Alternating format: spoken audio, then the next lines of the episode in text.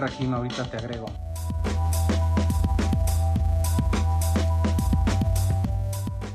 Hola, Ana.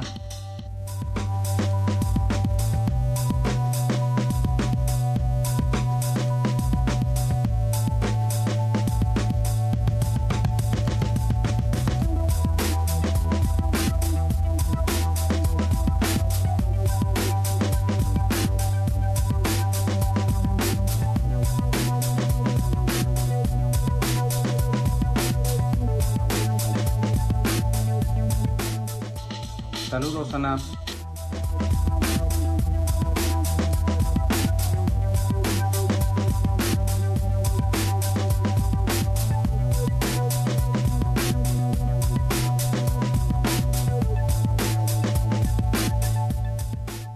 Hola, Servín.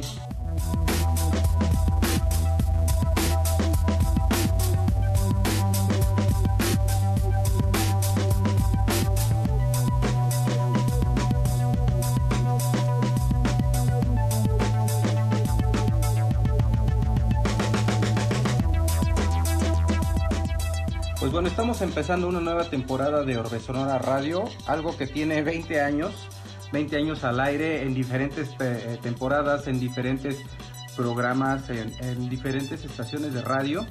Eh, hemos estado en Radio Universidad, hemos estado en Magnética con, con Trónica y la última temporada de Orbe Sonora concluyó hace que será casi un año y hemos estado repitiendo emisiones en, en Radio Universidad para darles un reround, pero ahora lo estamos haciendo, eh, decidimos entrar ahora al aire eh, haciendo una transmisión transmedia, empezando por, por Instagram. eh, y los, eh, los martes estaremos estrenando por Instagram, los jueves en nuestra transmisión normal en Radio Universidad, en FM, FM en San Luis Potosí en el 88.5 y en Matehuala también vamos a estar transmitiendo. Simultáneamente, este live lo vamos a retransmitir por Facebook también. Hola, Neca Ravi. Pues bueno, por aquí está Rajim Selecta, que es el invitado del día de hoy, y vamos a agregarlo para comenzar el show, la tercera temporada de Resonora.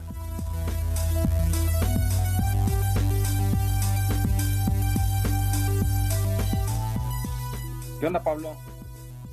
¿Qué onda? ¿Cómo estás, Leo? Bien, ¿y tú? Pues aquí celebrando 20 años de anécdotas en Orbe Sonora y más de unos 25, 27 de amistad, más o menos, ¿no, mi Leo? Más o menos, ¿no? Pues eh, a tu mamá le digo ma, para que se imaginen los demás. ¿No? Dicen que es el hijo que no quiso tener.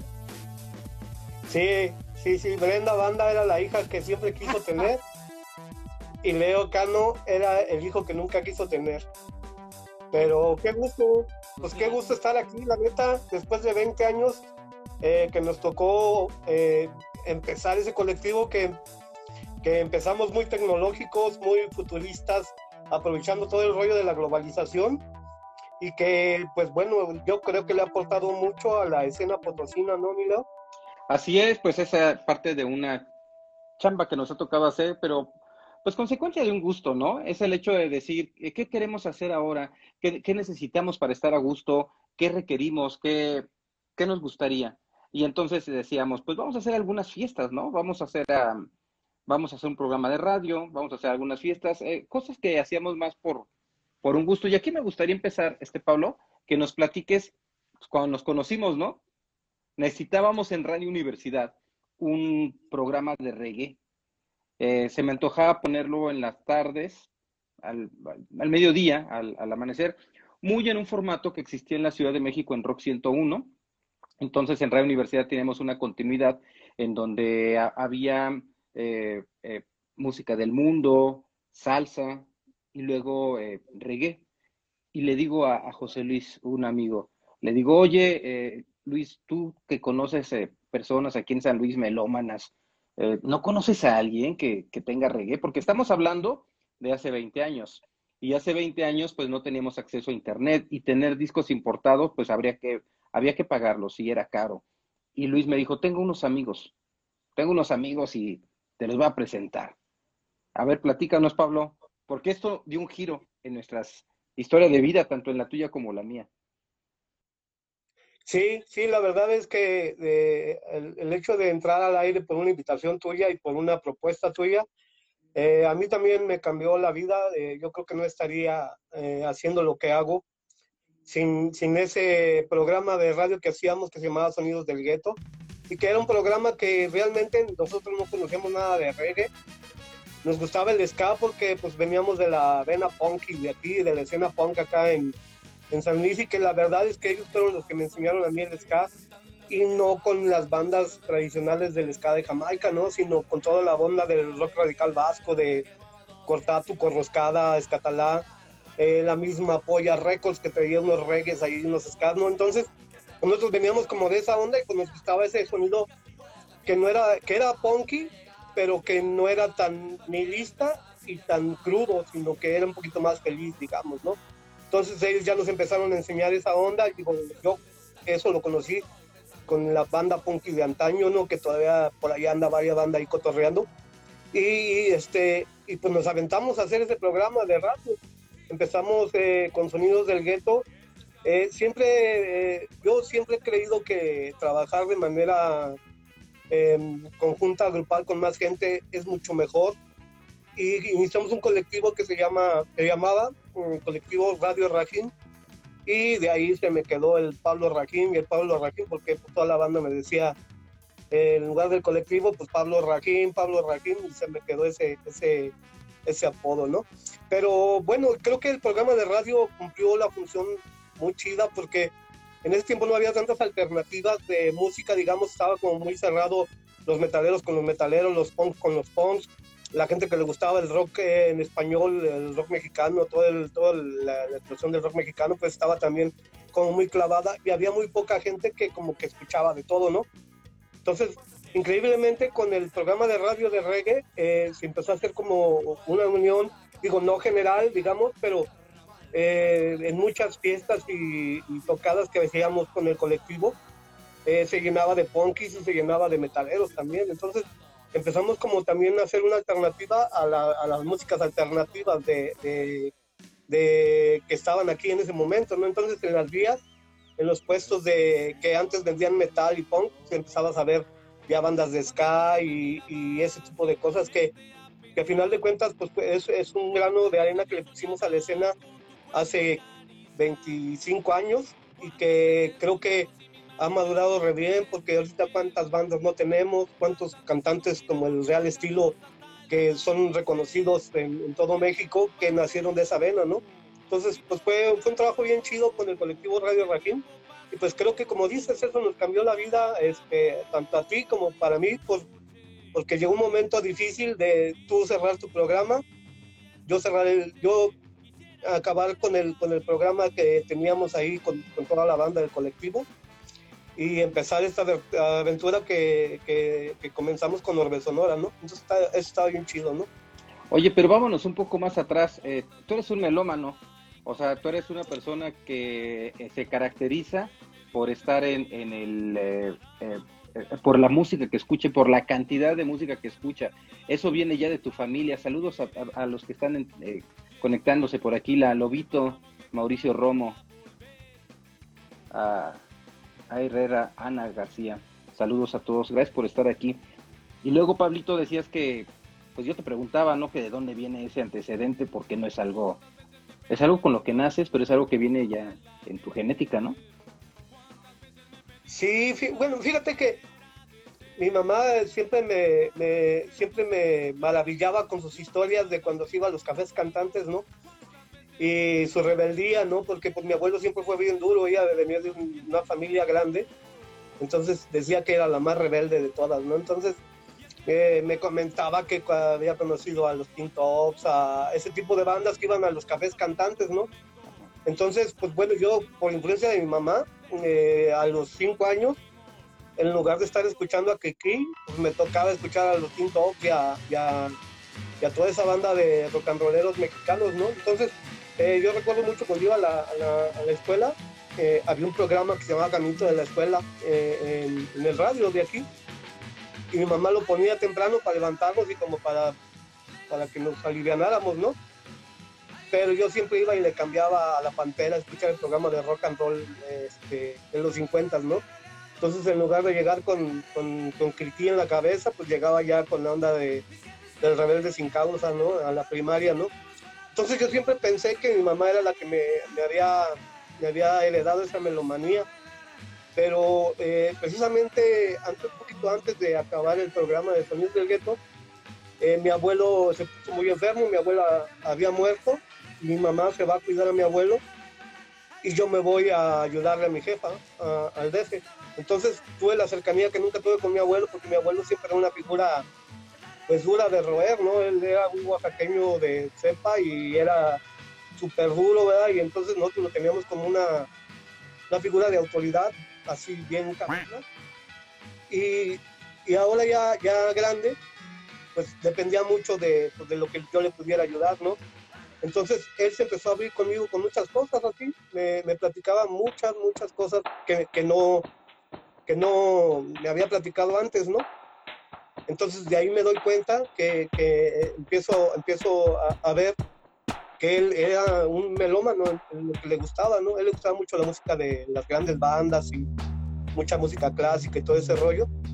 Entonces, pues eh, estoy eh, con él hasta que, hasta que él muere, pero con la imagen que tengo de mi abuelo, la mejor imagen que tengo de mi abuelo es él sentado con unos audífonos a todo volumen, eh, sentado en su sillita, porque ya no escuchaba bien, escuchando música, ¿no? Entonces ahí ya entendí que, que iba más atrás mi, mi, melomanía, ¿no? Llegaba, llegaba hasta mi abuelo, ¿no? Entonces se muere mi abuelo y empiezo ahí con mi colección de vinilos. Ya tenía algunos discos aquí en, en, en San Luis, pero pues él me hereda una parte fuerte de todos sus discos de música clásica y de música de banda. Y muchos de esos discos también eran de mi mamá, ¿no? Entonces, pues eh, pues, empiezo a, entender de dónde viene mi vena eh, melómana, ¿no? Entonces eh, me, da, me, acuerdo mucho de mi abuelo y le agradezco mucho porque pues él me ha llevado también hasta, hasta donde estoy, igual a mi jefa y a mi hermano grande, que fue, fueron los que me fueron encauzando hacia la música, pero, pero sí, mi, mi ahora sí que mi, mis raíces vienen de por ahí, ¿no? Mis raíces musicales. Yo me acuerdo, regresando a Sonidos del Gueto, que cuando empieza este programa de radio, ubicaba a cuatro personajes en el país que sabían muchísimo de reggae. Eh, los ubicaba porque me, entonces yo también hacía radio y tenía que ver con, con, ¿cómo se llama? Con el, eh, eh, hacer entrevistas y todo esto. Entonces, eh, había, estaba Morín en, Monterrey estaba Miguel Tajobas en Ciudad de México, que además se vendía en el Chopo. Estaba eh, Sopi de Rastrillos. Y también se hablaba de un cuarto nombre que era Pablo Rajim.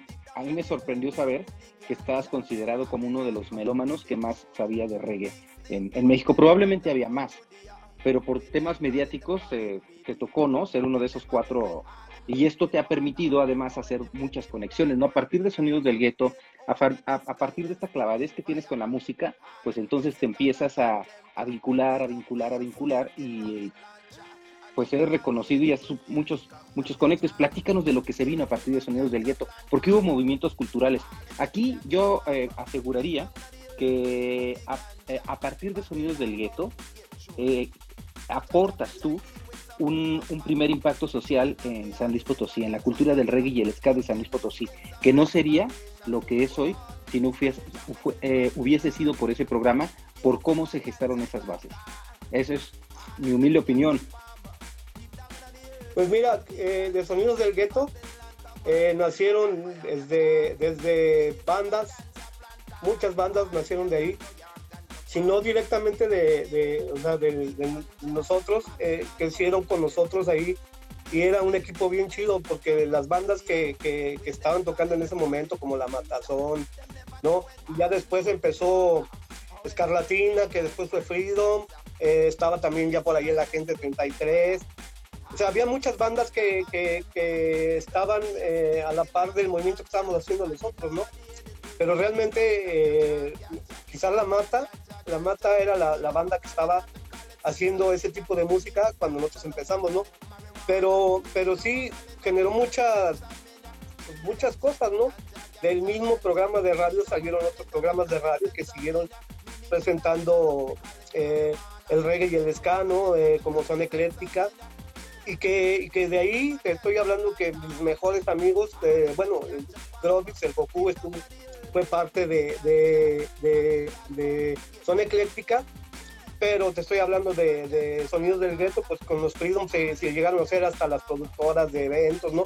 Entonces, pero yo creo que lo importante fue que, nosotros empezamos a, de veras a ver la importancia que teníamos en, en, cuanto al, al, rollo de informar a la gente, ¿no? Porque a final de cuentas nosotros, este, pues como te digo, éramos, éramos, este, pues más fan del ska y no, de, no, no del de Jamaica, ¿no? Y de reggae pues, conocíamos a Bob Marley y a, y a ¿no? Pero cuando empezamos a ver que, que, que, funcionaba con mucha gente y que, que realmente estábamos eh, queriendo hacer este un movimiento que, que, se gestara bien desde la raíz, entonces, eh, entre comillas, nos profesionalizamos en el sentido de que, a ver, todos los que estábamos involucrados en el programa, Jessica, este, Jenny, Eva, el Turi, el Pelón, eh, Brenda, Banda, ¿verdad? Hasta tú estabas echándonos la mano ahí en la, en la, operación. Eh, creo que nos profesionalizamos en ese sentido de decir, a ver, vamos a hacer esto, vamos a hacer Entonces, eh, nos dábamos, toda la semana nos dábamos a la tarea de buscar información que fuera lo más, lo más verídica en pantines, en, revistas, en contactos, en hablar por teléfono con el Tajo, este, en ese tiempo que pues, te costaba la llamada, pero era lo más rápido para tener alguna información, ¿no? La banda que vendía en, el, en, el, en las vías, pues le caía el Tajo y el Tajo nos mandaba material y, ya nos salía gratis el envío y los contactos que teníamos con ellos, ¿no? Por carta, digo, cosas internacionales que se llegaron a hacer con Sonidos del Gueto, este, todo fue por carta, ¿no? había correo electrónico, pero pues no, no todos teníamos internet, ¿no? Entonces, por ejemplo, yo tenía un amigo que, se dedicaba a arreglar computadoras y él tenía en su, en su negocio eh, internet. Entonces, pues era de llegarle a las 9 de la noche y salirte a las 5 de la mañana ya con un chorro de información impresa porque pues no, no había memoria en ese tiempo, ¿no? Entonces, la, verdad es que nos dedicábamos al programa 100% y creo que también por eso se, se, lograron contactos bien chidos y creo que creo que también eso eso influyó mucho para que para que la escena creciera con buena salud, ¿no? Porque hemos llegado a un punto que San Luis Potosí es reconocido eh, por, su escena de, de, reggae y de ska en, muchos muchos lugares, ¿no? Saludos ahí a mi carnal el Torzón, es un, carnal DJ de, de, Monterrey que precisamente lo conozco por esta onda, ¿no? Entonces está bien chido ver a toda la banda que está conectando y este, platicar un poquito de estas anécdotas de 20 años en nuestra sonora. Agus Osorio, Néstor de la Fuente se están uniendo, saludos. Mr. Moore también se está uniendo. Oye, güey, pero ¿te acuerdas que una vez eh, vamos a la lagunilla o fuiste tú? No sé cómo estuvo, ¿no? Total que eh, en la lagunilla estaba pirateado el, el, este disco, el, programa de sonidos del gueto, ¿Qué onda? Sí, sí, sí. Es que, obviamente, fíjate, la labor que hacíamos nosotros para, para... O sea, la verdad es que nosotros no buscábamos ni... Lo que queríamos era tener material de las bandas como, como fans de, de los géneros, digamos. Entonces, era muy... Nosotros, obviamente, Radio Universidad siempre nos echaba la mano a grabarnos el programa, ¿no? Entonces, esos programas los copiábamos y el primero que tenía chance de ir al DF, como era el Noé, que era una gente muy cercana eh, a nosotros como, como camaradas y como, como colectivo, eh, igual el, el que el buen Alvarito, ¿no? Esa pues, banda de antaño, siempre nos hacía el favor de, le rolábamos los casetitos y, este, y por ahí los, lo rolaba con la gente que, que, que él, que, creía que nos iba a echar la mano o se los dejaba al tajo y el tajo se, encargaba, ¿no? Y que se, cabrón, empiezan a piratear. ¿Cómo estuvo eso? Pero estuvo bien chido, tanto. No, o sea, estuvo sí, ¿sabes cómo? Al final fue, fue difusión, estuvo bien chido. Pero no o sea, nunca te imaginas que va a ocurrir eso con un programa de radio y además se siente chido, ¿no? ¿Cómo, ¿Supiste no, cómo llegó pero... el, ¿Sabes cuál fue, cuál fue la onda? Que, que, que, que, el Tajo, todo eso se lo rolaba al Pepe Lobo, que era el Pepe Lobo, era el, por él, por él este, han llegado bandas como los Capres o como todo el, el Mex, Mex Ska, pasó por el Tajo, por el Pepe Lobo, ¿no? Entonces el, el, Tajo, pues obviamente Pepe Lobo vendía también en el Chopo, entonces le rolaba los cassettes y pues en el Chopo ya sabes, o sea, todo lo que, lo que se encuentra uno por ahí, pues el Pepe Lobo como estaba moviendo esas bandas, obviamente ponía el programa de radio, que después te voy a platicar una anécdota también, eh, con Turi, que era, eh, digo, mi brazo derecho o yo su brazo derecho, o éramos los brazos allí del, del programa, este, Pepe Lobo le ofreció al Turi hacer otro programa ya grabado y editado, editado con un fanzine, con otro de los personajes también que ahorita pues es uno de los giggers más importantes de toda Latinoamérica, que es el Rufi, que tiene una compañía que se llama Discodelic y que empezó tocando en Jamaica 69, pero cuando vivía aquí, con el Turi este hicieron, hicieron un programa de radio que Pepe Lobo se los editó oficialmente, ¿no? pero pues Pepe Lobo primero empezó con Sonidos del Gueto y tenía, pues cada vez que salió un programa, este, pues él lo editaba a piratita y lo vendía ahí con toda la escena y eso también nos ayudó mucho porque así nos llegaron muchas bandas, muchas, muchas bandas que, que empezaron a mandarnos su material porque pues habían visto que había un programa de reggae en San Luis que te voy a decir que en Monterrey hace 25 años no había un programa de reggae o en Guadalajara a lo mejor había alguno, ¿no? Pero eh, el tener contacto nosotros con las bandas era, para ellos era bien, bien interesante decir cómo es que en San Luis Potosí tienen un programa de reggae y de ska, ¿no? Porque en el DF estaba Revolución, que era el programa de del Sopi, y que pues tiene 30 años eh, al aire él, ¿no? Pero un programa que programara ska, ska y más ska mexicano no había, ¿no? Entonces, me acuerdo que el mismo Tazo hizo un programa de radio que lo vendió como vendíamos Sonidos del Gueto, que se llamaba El Tren, y que también lo produjo para venderlo en cassette, ¿no? Entonces, pues creo que también ahí aportamos un poco a la escena nacional, ¿no? De, de, de, de alguna manera eso, eso sembró así como pues el interés en mucha banda que, que, que le interesaba este rollo y que, que, se les hacía raro que en San Luis un pueblito tuviera banda, eh, bandas, seguidores y un programa de reggae, ¿no? Entonces eso era, estaba bien, ¿no? Un pueblito. Oye, eh, pero bueno, hubo, hubo una, un evento, el, el, primer festival Reggae Ska, eso fue un, pues un evento sin precedentes, porque como tú bien comentas hace rato, estaban las diversas escenas, ¿no? Eh, el del metal, del rock, eh, del reggae, pero pues cada quien por su lado. Es como si ahorita quisieras este juntar a alguien que le gusta el heavy metal con alguien que le gusta el reggaetón o el bumbatón, ¿no? Como que culturalmente la gente se, se, se separa y se segrega. El rollo de cada quien, ¿no? Pero esto era eh, bien común en el rock. Y ese evento me parece que fue, digo, fuera de lo que en su momento eh, pudo haber sido el concierto de Black Sabbath, fue el, el primer evento en San Luis Potosí que unió tantos eh, contraculturas o tantas subculturas también, ¿no? Y, y, que hasta Inspector llegó a pedir chance de tocar ese día así sin avisar. Sí, sí, sí, fue un, fue un evento que yo creo que sí hizo un parteaguas en ese sentido. Saludos al viejito que ya se conectó, el, el buen Scorpio. Saludos, Scorpio. Este, eh, pues mira, la verdad es que, es que eh, el evento estuvo bien lleno, o sea, nos fue bien mal de lana porque pues el lugar, el lugar nos transó pero pues éramos fans de este rollo, ¿no? A mí me tocó ir por las bandas, imagínate, yo me vine desde el DF con las bandas, sin dormir, de ida, con las bandas de regreso y llegar a al, al, al, al, concierto, ¿no?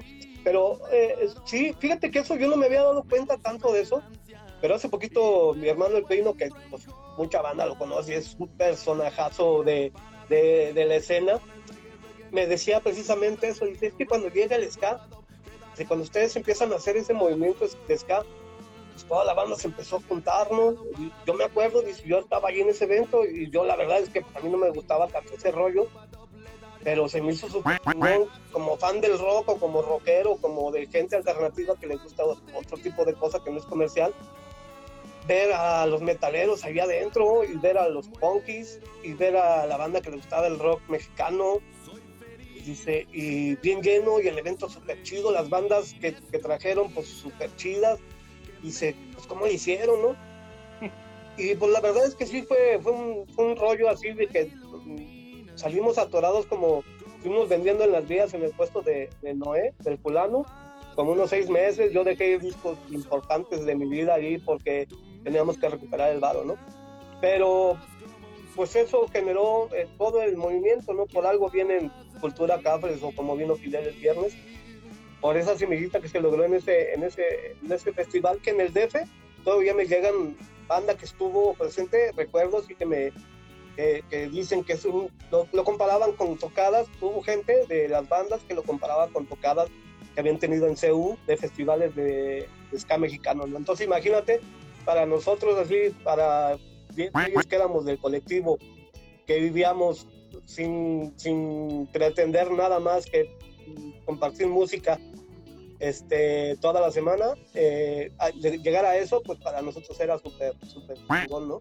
Entonces, pues creo que ese, ese evento sí partió un poquito el queso en cuanto a eventos, porque ya después empezaron a hacer muchos festivales, ya la misma banda que era cercana, como el Alvarito, ¿no? Empezó él a traer a otras bandas que, bueno, nosotros ya no nos tocó, pero por ejemplo, con Álvaro hicimos, eh, bueno, hicimos varios festivales, pero él, él fue el primero que trabajó una banda internacional como las Palmeras Caníbales, ¿no?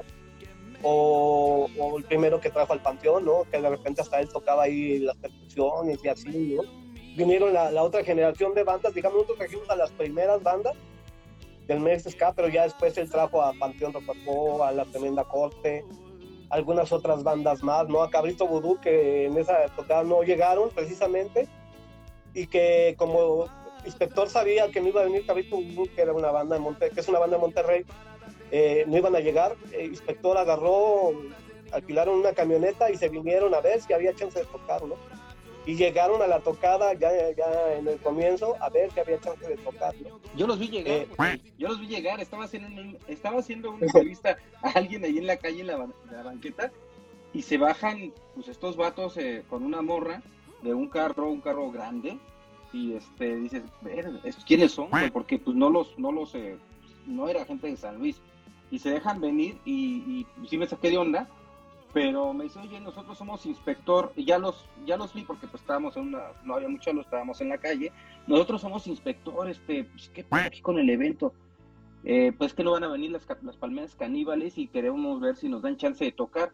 Le dije, pues yo creo que no hay ningún güey, o sea, métete, busca a, a Rajín, busca a Turi, busca a alguien del colectivo y diles, ¿no? ¿Cómo está el? Y pues, bienvenidos, ¿no? Allá, allá la van a reventar adentro, ¿no? Deja de platicarte una anécdota nada de eso, Ya habían estado chingando, la, gente del municipio andaba, pues ya sabes, sobre el varo, ¿verdad? Ya habían ido a Pozulán y nada, y el Noé, porque era el que, estaba como encargado, llegan y le dicen, oye, ¿por qué te anda buscando un inspector, güey? Que nos dice, no, más lana, güey, más lana, ¿no? bien, va bien designado a la, la puerta, y este, ya llega y dice, no, fuimos inspector, y ya pues, les queda bien, de comisión, los esquines, los morros, güey, escalceros, de, Monterrey, que venimos acá, y el que tenía, el único que tenía la referencia de esa banda era el, era el Tajo. Entonces, ya el Tajo, pues, no sé cómo estuvo, pero ya le, le dijo al Noé, no, güey, pues ellos vienen de Monterrey, quieren ver si hay chance de tocar, porque ya es lindo cabrito, güey. Pero el Noé ya iba con la cartera a tocar otro bar porque decía que era un inspector. No, no, no, güey. Pero, no, la neta. Eso ni pasa. no, pero la neta, creo que pues fue una etapa buena de, de, de, nuestras vidas, güey, porque hacíamos realmente lo que, bueno, la seguimos, lo seguimos haciendo, ¿no? Pero en ese tiempo, pues obviamente había más cosas, más, más obligaciones, y, todos los que estábamos inmersos en el colectivo, pues nos dedicamos al colectivo y eso estaba chingón. Eso creo que nos ha, nos ha forjado para seguir haciendo con lo que hacemos y como lo hacemos, ¿no?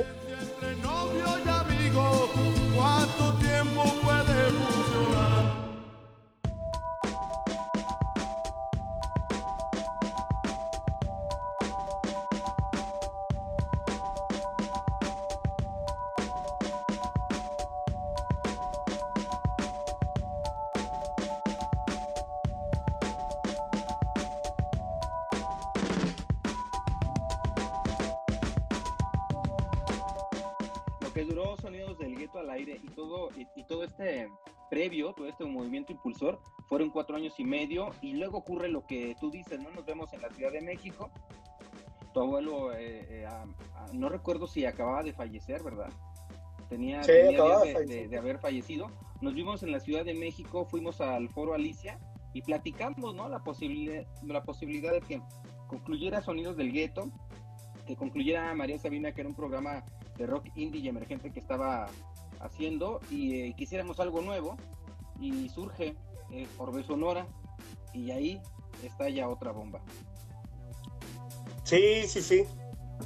Pues animados también con, con, con la emoción de, del rollo de la globalización. Digo, siempre, digo, yo ya tenía un rato tocando y siempre tocaba en las tocadas de reggae, ¿no? Pero, pero realmente siempre me había gustado otro tipo de música y siempre había estado como cercano a investigar pues, las nuevas corrientes, ¿no? En ese tiempo estaba naciendo Norte, eh, estaba el Asian Beat con eh, Asian Beat Foundation o no sé, varias bandas, Global Underground que tuvimos aquí, ¿no?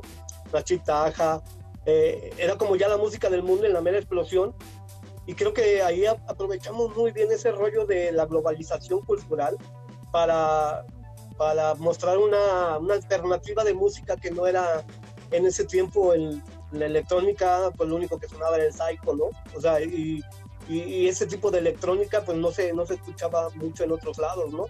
Entonces, pues bueno, creo que, creo que ahí fue cuando, cuando empieza a hacer la, así como, eh, empieza a hacer la explosión, ese rollo de la globalización cultural que tratábamos de dar a entender nosotros con esos primeros programas de Orbe Sonora que estaban súper producidos. Programas eh, Yo creo que... Ajá, programas de radio. Ajá. Y que, y que de ahí surge después el colectivo que, que se volvió un colectivo de DJs electrónicos, pero que, que siempre había como esa alternativa de poner otras cosas, ¿no? Entonces, creo que hicimos muy buena mancuerna con toda la gente que empezó en ese sentido, eh, con toda la banda que, que, estaba al principio, de que, pues bueno, yo siempre tratando de buscar, mostrar alternativas, eh, me tocaba abrir en el delirio, en las bóvedas, ¿no? Y siempre me trataba con mi rollo del reggae, pero siempre con otra visión de mostrar otro tipo de cosas, ¿no? Como, pues de repente algo de drum and bass o, o cosas de down tempo o dub o hip hop, pero siempre buscando como crear una, un viajecito y una, y una alternativa musical que no fuera la misma escena de, tener siempre la misma música, el que abre y el que cierra, ¿no? Entonces, creo que eso explotó muy bien y a la par con el programa de radio que creo que eh, yo creo que ha, de haber sido uno de los programas mejor producidos en San Luis en ese tiempo por las herramientas y por el contenido, creo, porque no había realmente programas, todos los programas que había de, Radio Universidad eran muy buenos, pero estaban dedicados a su, a su género, ¿no? A la hora del lado oscuro, el, lado B, este, todas esas, todos esos programas estaban bien. Pero nosotros tratábamos de, de, mostrar la globalización, ¿no? Porque la palabra estaba mucho en el rollo económico, ¿no? Pero, pero la propuesta cultural era bien chida y creo que nosotros nos dedicamos precisamente a eso, ¿no? Entonces, estaba bien chido hacer un programa de ángeles y luego uno de cumbia, ¿no? Entonces, uno de metal y otro de, reggae, ¿no? Entonces eh, se, veía, se veía realmente una alternativa en cuanto a programas de radio con Orbe Sonora eh, en ese tiempo, ¿no? Pues estamos hablando de, del 2000 más o menos, ¿no? En el 2000. En el 2000. En el año 2000.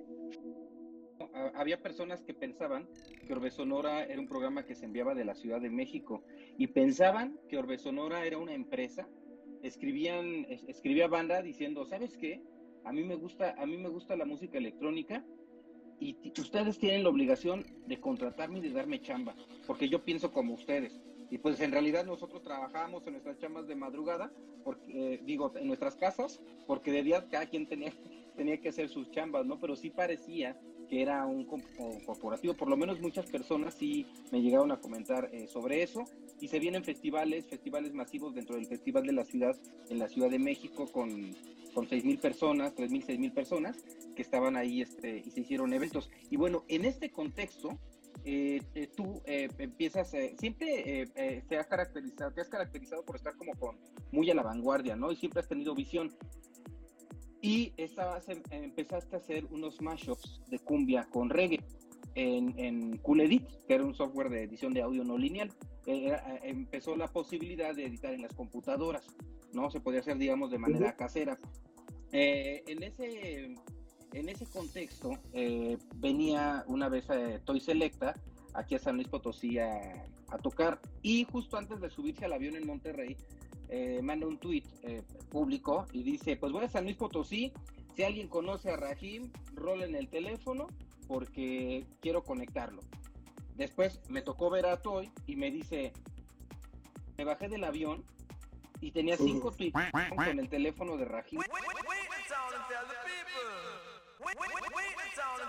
Y bueno, el punto es que vino y platicó contigo, ¿no? ¿Por qué no nos, no, nos comentas qué fue lo que, lo que ocurrió, lo que te dijo? Porque ahí hubo una propuesta indecorosa que no quisiste aceptar, al parecer.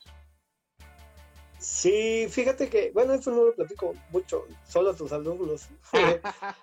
Pero, mira, eh, yo seguí tocando en el reggae, obviamente como pues mi banda siempre fue eh, los Freedom y toda la banda que hace reggae pues era mi banda, no, no, digo, pero yo seguía trabajando con los Freedom y cada tocada que había de reggae con, pues seguía tocando, ¿no? Cables, Cultura, X, ¿no? Banda, todas las bandas de reggae que pasaron por aquí, pues yo siempre andaba tocando y chambeando en los eventos, ¿no? O sea, no nada más era el hecho de tocar. Y este, pues ya conocí a Diego y David, que ellos tenían un proyecto en Puebla eh, que se llamaba Rebelión.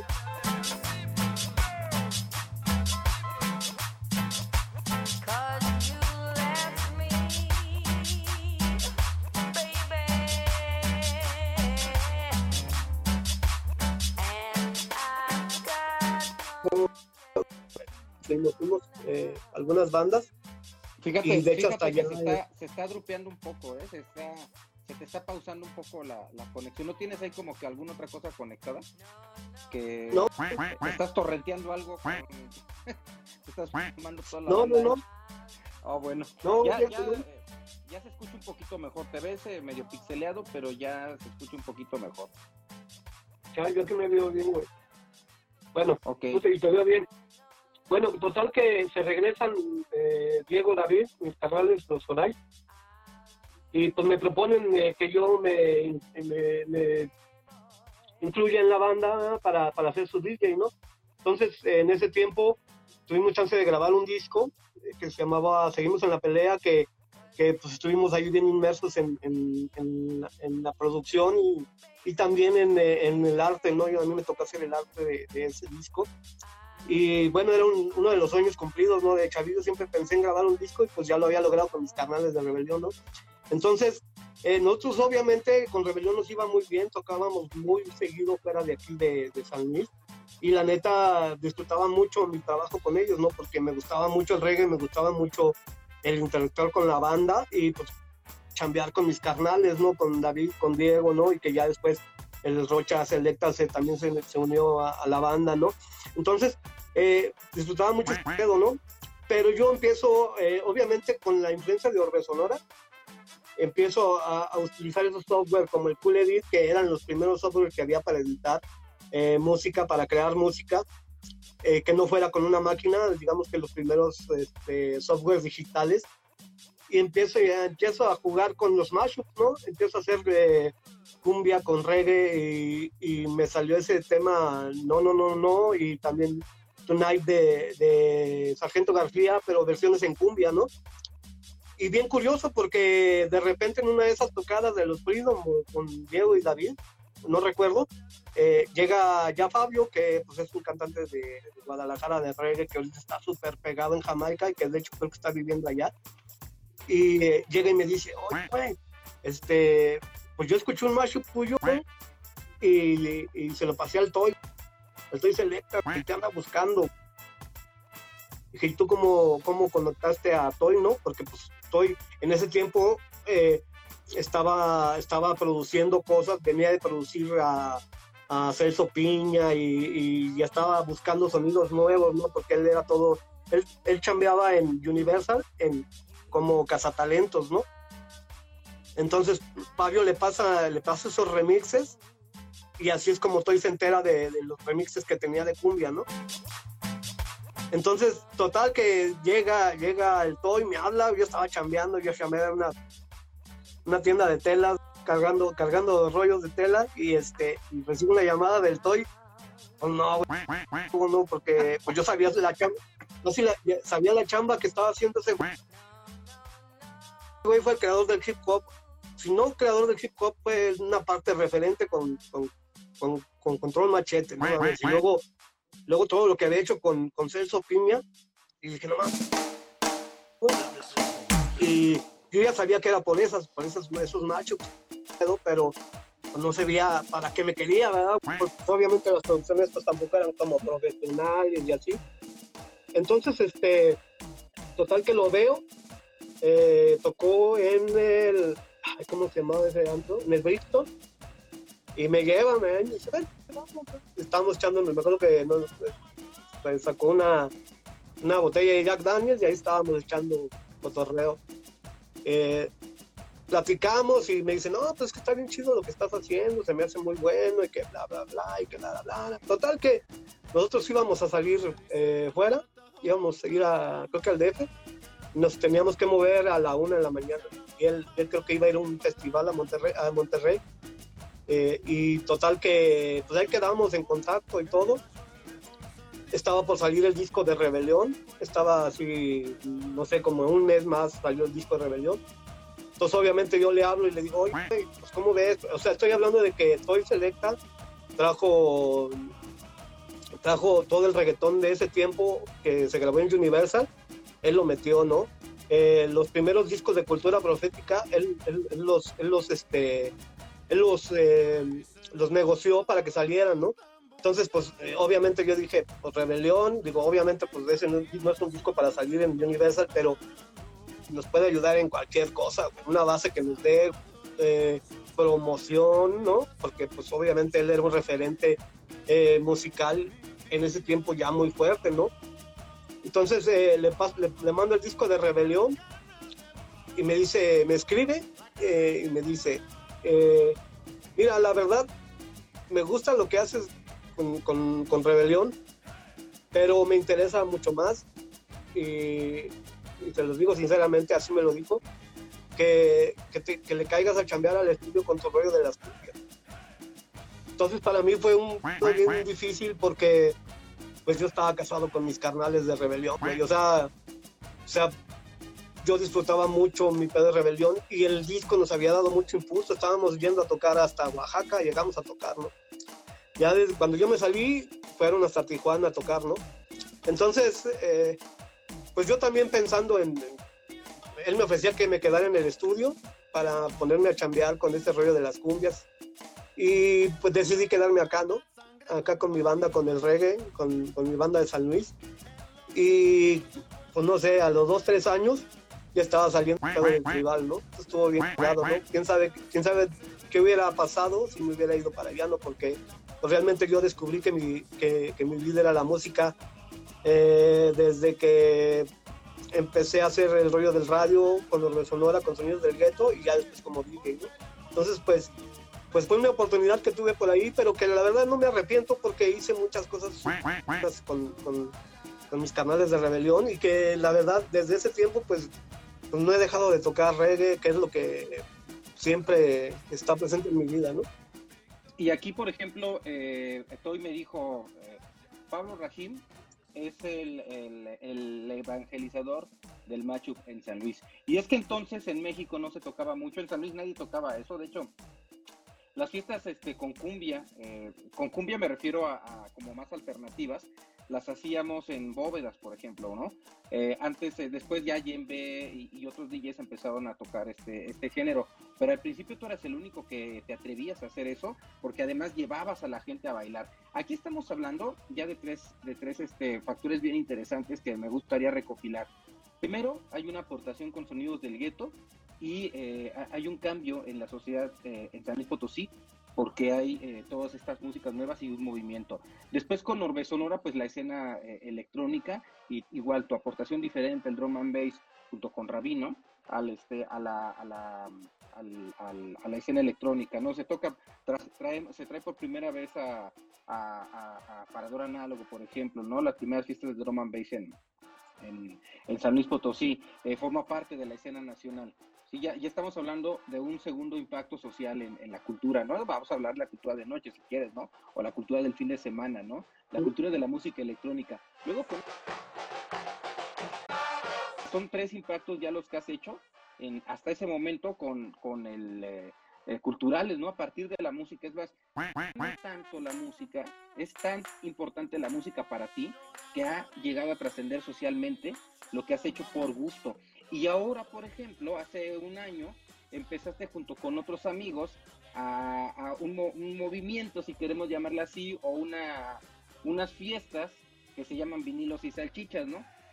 O sea, vinilos y salchichas vienen a darle un empuje a la cultura del vinil en San Luis Potosí, porque después de vinilos y salchichas ya había por ahí este, un, resurgimiento, ¿no? De, vintage por los discos de, de vinil y por los cassettes también, pero eh, como tal, como movimiento tal, no tenía esa, esa presencia en, en, eh, en México.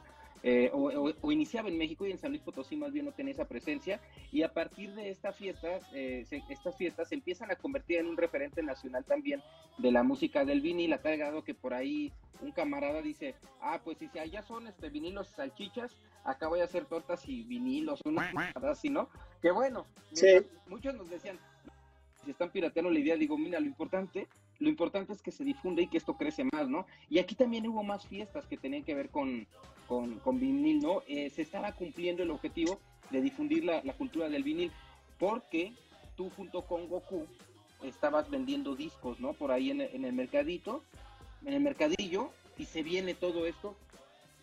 se convirtieron en las fiestas más importantes de, cada mes en San Luis Potosí. Eh, eh, subculturalmente hablando, ¿no? Eh, pues sí, fíjate que, bueno, a la par de que, pues siempre, siempre fui melómano de CDs y luego cuando se volvió todo el rollo, todo el rollo digital, pues también eh, era de buscar música y de andar tratando siempre, tocando, pues de aportar algo que, digamos, bueno, vamos a poner, si bien una tocada de reggae, pues ponemos una rola de Capres, pero también te ponemos algo de Sisla o, no sé, algo de dancehall, ¿no? Eh, cosas que no eran como tan comunes, en, aunque eran parte de la escena y que no, no eran tan conocidas acá, ¿no? Entonces, eh, a la par de eso, pues eh, siempre, siempre fui agarrando, siguiendo mi colección de discos, ¿no? mi primer disco yo lo compré, yo creo que en el 84 85, un disco de Kenny y los Eléctricos, que fue el primer disco que yo compré, ¿no? Porque mi hermano ya tenía más y esos, de esos discos tengo algunos todavía, ¿verdad? Pero nunca dejé de, ir, siempre me gustó caerle a las vías, a chacharear, porque también allí se movía la escena, digo, ahí conseguí mis primeros discos de, de punk o mis primeros discos metaleros, ¿no? Con, con, toda la banda que vendía ahí en las vías, primero en el 16 y luego en las vías, ¿no? Entonces siempre iba y buscaba, ¿no? Siempre había algo en la cháchara que me podía traer, ¿no? Entonces, pues obviamente, pues la colección de discos empezó, empezó a crecer. Eh, Goku, eh, él tocaba con Freedom y como te digo, él era parte también de, de mm, Son Ecléctica, que surgió a partir de Sonidos del Gueto y él empezó también a comprar discos y él, decidió que, quería también eh, poner discos y, él dijo que quería poner puros discos de vinil. Tanto que lo ha llevado a estar en un concurso de, nacional de Red Bull, que es uno de los concursos que es para, ahora sí que para sacar el representante nacional en, un evento internacional, ¿no? Entonces él empieza también a coleccionar, pero él se dedica nada más a tocar como, como DJ, ¿no? Y luego me da mucho orgullo porque siempre, Goku siempre que se refiere a mí, dice que yo soy su mentor y eso me da mucho gusto porque pues, aparte de, de, compartir el gusto de la música es un super camarada como toda la banda que pasó por ahí, por Sonidos del Gueto y toda la escena del reggae que siempre han sido camaradas. Pero me da gusto que él lo, que él lo diga porque, pues bueno, e, ese concurso es súper importante, el, el, concurso de Red Bull, ¿no? Entonces empiezo con él a, con él a, hacer este, a juntarnos en la casa. Y este, ya yo estaba, yo ya conocía a Pablo Bernal que también está en Black Circle y que también vendía discos, entonces él, él este, eh, Goku y yo nos juntábamos a escuchar los miércoles viniles, empezamos a invitar a Pablo y conocimos a, uno de nuestros clientes que era Hiro, que es Hiro, es un, es un DJ japonés que vive aquí en San Luis Potosí, bueno, que para nosotros era un cliente más, ya después platicando con él, pues tenía como veintitantos años tocando ya el, buen giro. Entonces, pues lo invitamos y pues él llega como anillo al dedo con nosotros, ¿no? Porque trae exactamente la misma idea de la música, de compartir, de tocar. Y entonces, eh, pues se integra a ese, esos cuatro personas que empezamos a, a hacer estas reuniones en los miércoles, que era precisamente lo mismo que hacemos en vinilos, ¿no?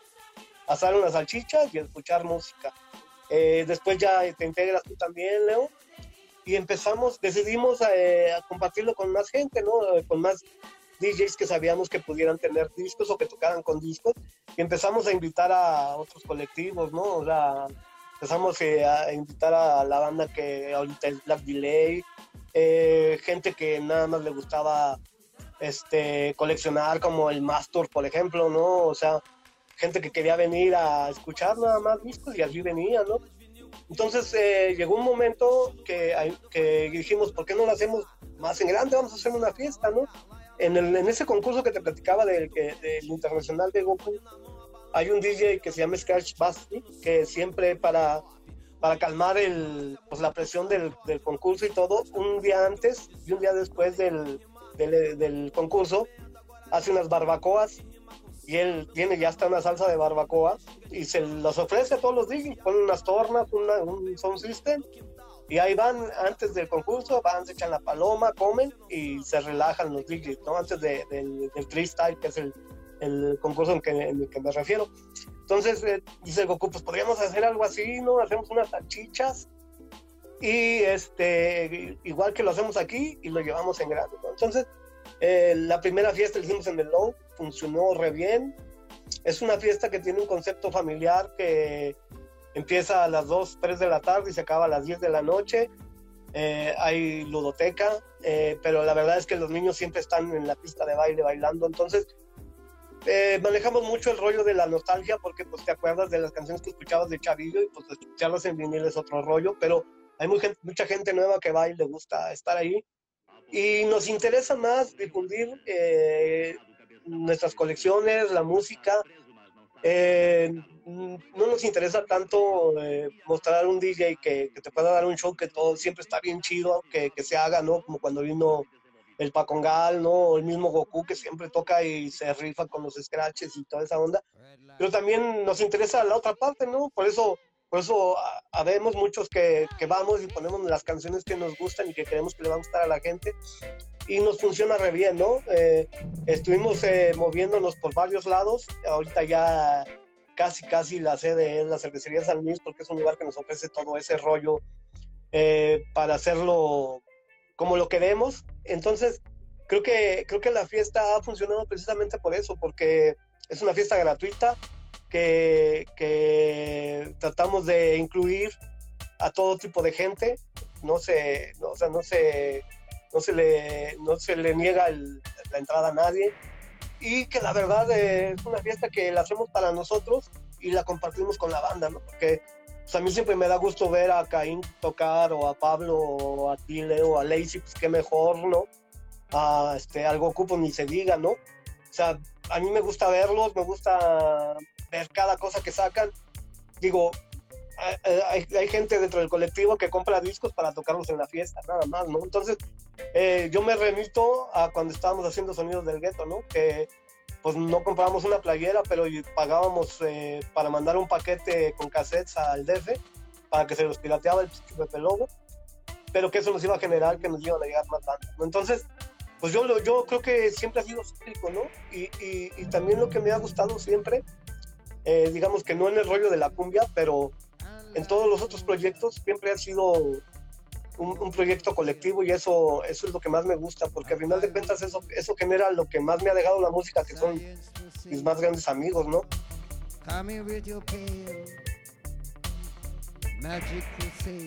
Y que, que todo colectivamente funciona mejor, ¿no? Entonces, por eso Sonidos del Gueto, por eso Sonidos del Gueto tienen una historia, por eso Sonora tiene una historia, y por eso Vinilos está creando una historia ya, ¿no? Entonces, creo que eso es lo más chido.